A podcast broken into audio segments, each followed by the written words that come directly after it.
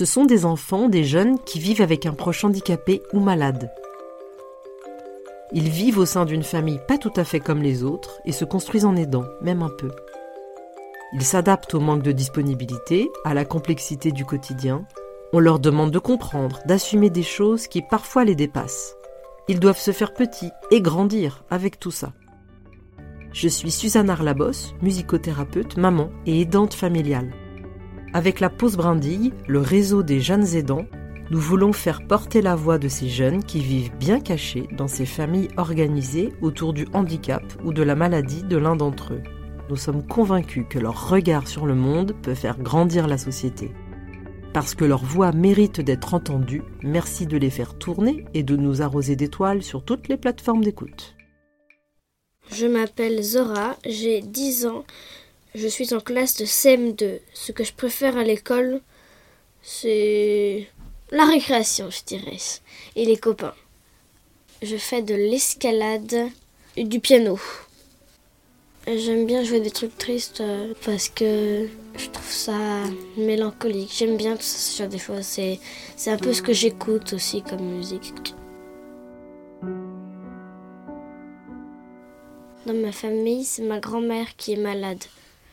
Elle a la maladie d'Alzheimer. Elle oublie ce qu'elle était en train de faire. Par exemple, euh, une fois, j'étais encore petite, euh, on ne savait pas encore qu'elle était malade. Et elle m'a demandé si j'avais envie d'un sirop. Je lui ai dit oui. Elle est partie pour aller le chercher dans le frigo. Et elle l'a pas fait. Elle est revenue. Elle m'a demandé qu'est-ce que tu veux boire une deuxième fois?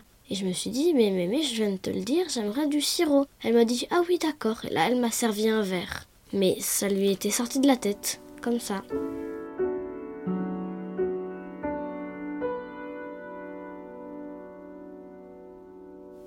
Mes grands-parents, ils sont séparés, mais c'est la même maison, mais elle est séparée en deux. Et donc ma grand-mère habite dans une petite partie de la maison et mon grand-père dans la grande. On habite euh, dans l'ancienne chèvrerie de mon grand-père quand il avait des chèvres. Et donc il avait mis la chèvrerie, il l'avait construit lui-même, comme toute la maison, dans le jardin. Donc on est juste à côté de leur maison euh, pour s'occuper d'eux plus facilement. Ma grand-mère, elle a elle a besoin d'aide pour se faire à manger, elle n'en est plus capable. Elle sait encore se laver et tout ça, elle sait encore faire, hein. elle n'est pas handicap, mais en fait son cerveau lui joue des tours, on va dire. Et donc ça, ça lui fait quand même faire n'importe quoi. Elle a pensé qu'elle s'occupait encore des trisomiques, parce que quand elle était jeune, c'était son métier, elle s'occupait de gens handicapés. Son cerveau et elle-même n'admet pas le fait qu'elle ne soit plus capable de faire plein de choses.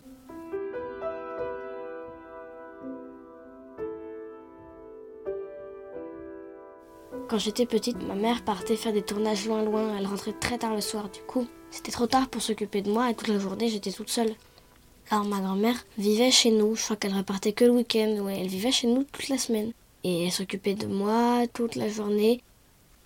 On a habité pendant quelques temps chez mes grands-parents. Euh, j'avais trois ans. Pendant que l'appartement soit repeint et tout, que là, elle s'occupait de moi. J'avais le droit de manger en regardant la télévision. Ça, c'était chouette. Elle me faisait des voiliers avec les tranches de poire. Et je sais que maintenant elle sera plus capable de le faire et ça me rend très triste.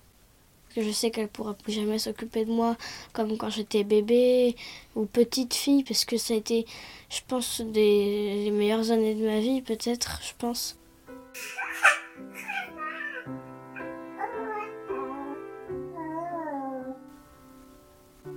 Je me dis qu'un jour, euh, ça me fait un peu peur qu'elle me reconnaisse plus quand même, puisque ça, ça fait bizarre quoi. Quand même, quoi, quelqu'un que tu connais, qui s'est occupé de toi et qui maintenant te reconnaît même plus, t'es. Ben, j'espère que ça arrivera le plus tard possible. Et on est quel jour aujourd'hui? Euh, On est jeudi, jeudi 6. Euh, ouais, c'est ça, jeudi 6 juin. juin. Dans moins d'un mois, c'est mon anniversaire, je vais avoir 11 ans.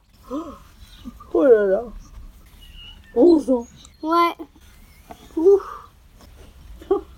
C'est dingue.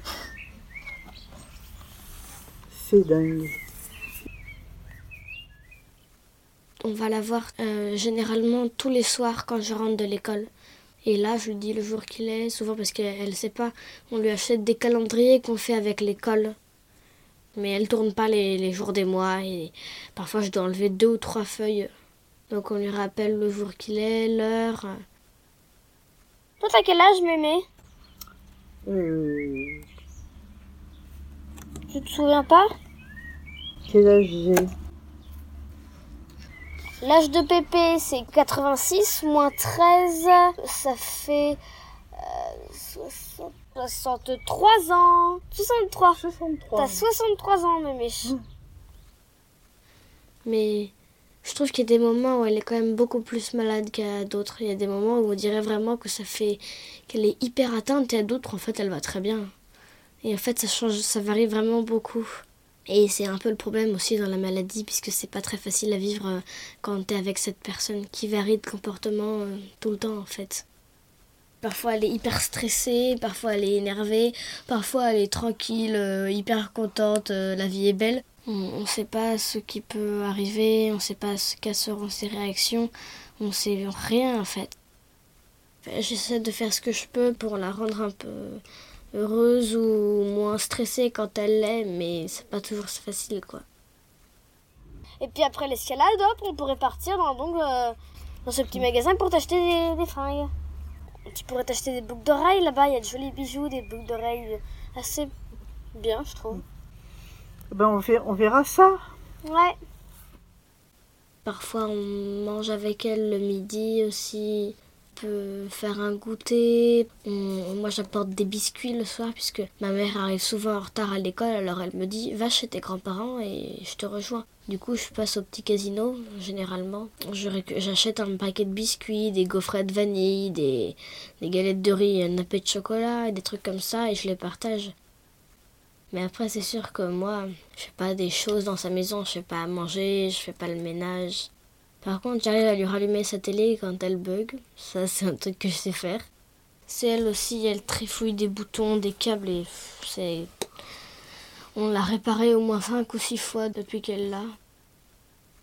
Surtout, le gros problème de ma grand-mère, c'est qu'elle est aussi très très têtue et ça, ça date pas de la maladie. Ça fait des massacres, mais les téléphones euh, bloqués, cartes, tout ça.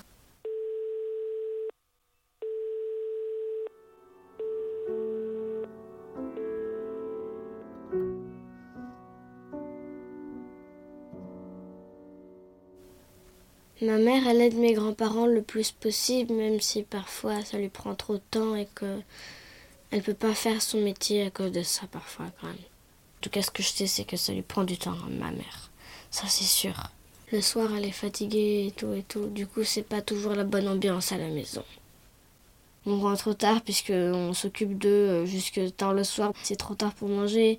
Et le matin, je suis à l'école et puis je suis fatiguée. Et puis parfois, le besoin des enfants, ça passe après celui des gens qui sont malades. Et parfois, c'est pas toujours euh, simple, quoi. Ma mère, elle a du courage pour s'occuper d'eux, d'elle surtout, sûrement. Elle dit souvent moi je vais partir loin d'ici, habiter dans une maison perdue, euh, au milieu de la forêt. Elle a envie de se couper du monde. Du coup, je me dis ça, ça craint en fait. Et qu'il faudrait vraiment quelque chose pour aider, puisqu'en fait, on peut pas continuer à vivre dans un, dans un truc comme ça. C'est pas possible quoi.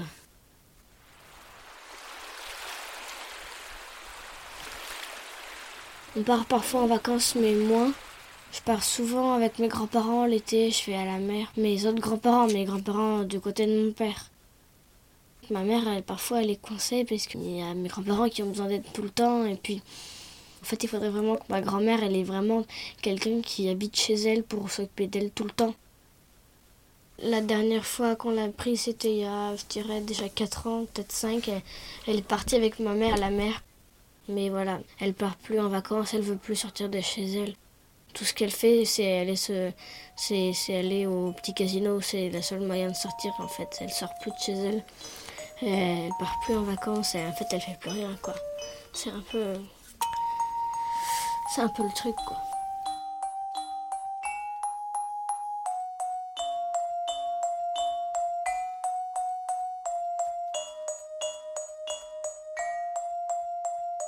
Sais pas si tout le monde a une grand-mère qui a Alzheimer, mais je sais que je suis pas la seule puisque des filles que je connais qui sont dans ma classe, elles sont grand-père, je crois, il a Alzheimer et il y a des gens comme ça, des, des enfants dans ce genre de cas. Mais pas beaucoup, peut-être un ou deux dans l'école qui on est quand même 100 en tout, même plus, 200 peut-être. Et donc quand même, donc ça fait pas beaucoup. Est-ce que je peux en parler facilement? Ben, je dirais oui, mais après, est-ce qu'on en parle de temps en temps? Là, je dirais non. On n'en parle généralement pas, en fait. À l'école, on parle jamais de, de ce genre de maladie, ni avec les copains, ni avec les profs. Ça pourrait être bien qu'on en parle à l'école, puisque comme ça, les enfants qui sont dans ce genre de cas, ils pourraient peut-être trouver des solutions plus facilement, d'être au moins mieux dans leur tête. Puis aussi pour que les autres ils sachent que ça existe et quelles sont les conséquences. Pour que voilà, qu'on soit au courant quoi. Je suis peut-être quelque chose de, différent, mais je sais que je suis pas la seule. Déjà, qu'est-ce que c'est une famille comme tout le monde en fait? On peut pas vraiment savoir. Ils disent que c'est un papa, une maman, un grand frère et une petite sœur ou l'inverse, mais les familles où il y a deux mamans, deux papas ou juste un seul parent, où c'est la grand-mère qui s'en occupe, il y a plein de cas, donc une famille normale, je sais pas vraiment ce que c'est. Si j'avais une baguette magique, j'inventerais un médicament contre cette maladie peut-être, ou une façon avec les plantes, n'importe quoi, mais un truc qui pourrait la soigner, pour, euh, pour aider les gens. Je ferais qu'il y ait plus de, de gens pour s'occuper des gens malades, que les riches soient moins riches et qui donnent surtout de l'argent pour faire des EHPAD en plus, des maisons de retraite mieux, des hôpitaux, pour que les gens qui sont dans ces cas-là soient aidés en fait et que ça repose pas que sur les proches qui sont ensuite fatigués. Moi, je pense que les EHPAD, ça peut être bien, mais que c'est pas toujours des bonnes conditions de vie pour les vieux. Je pense que si on pouvait améliorer, qu'il y ait plus de personnel, que ce soit plus confortable, les gens seraient sûrement mieux, que les gens soient libres, en fait, de faire ce qu'ils ont envie de faire, sans qu'on leur mette des bâtons dans les roues, tout ça parce qu'ils sont vieux, malades ou handicapés. En fait, il n'y a pas de raison, ça reste quand même des gens comme tout le monde, en fait.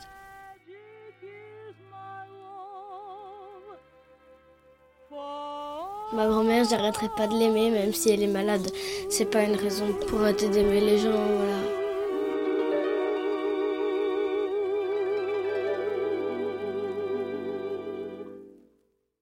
Bien caché, le podcast des jeunes aidants avec la pause brindille.